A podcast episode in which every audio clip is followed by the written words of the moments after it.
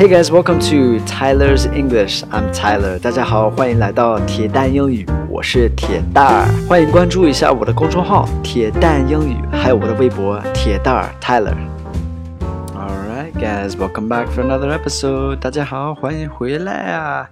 Today, the slang word of the day is stink. Stink. 今天的俚语是 stink. Stink 就是臭的意思。 对吗？Wow, his socks stink. 他的袜子很臭。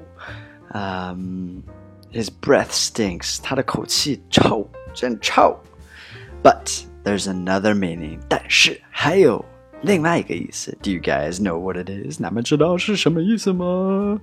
It means like too bad, like a pity. 就是啊，太可惜了啊，like that, like that kind of that kind of meaning. So I've got two examples for you. 举了两个例子。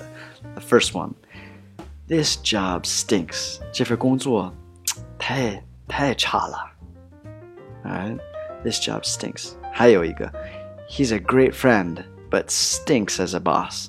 他是就是交跟他交朋友非常好，但是他当老板特别那个什么。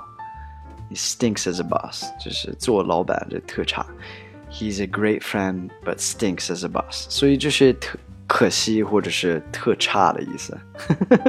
Stinks。Alright, homework for you guys today。今天的作业把 stink 啊、呃、来造造个句子，make a sentence and leave it to leave it for me to see in the comment below. I'm looking forward to seeing them. Do your homework, all right? Have a great day, guys. I'll speak to you guys soon, all right? Take care. Bye bye.